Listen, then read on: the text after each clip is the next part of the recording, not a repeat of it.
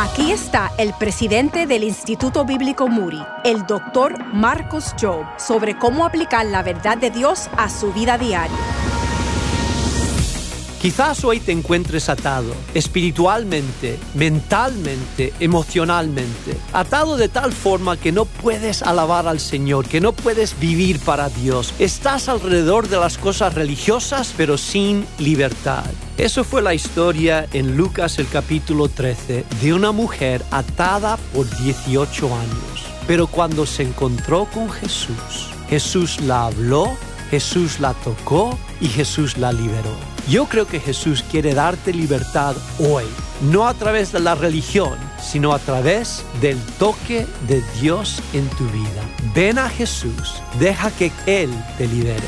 Obtén más información en pasosaudaces.org.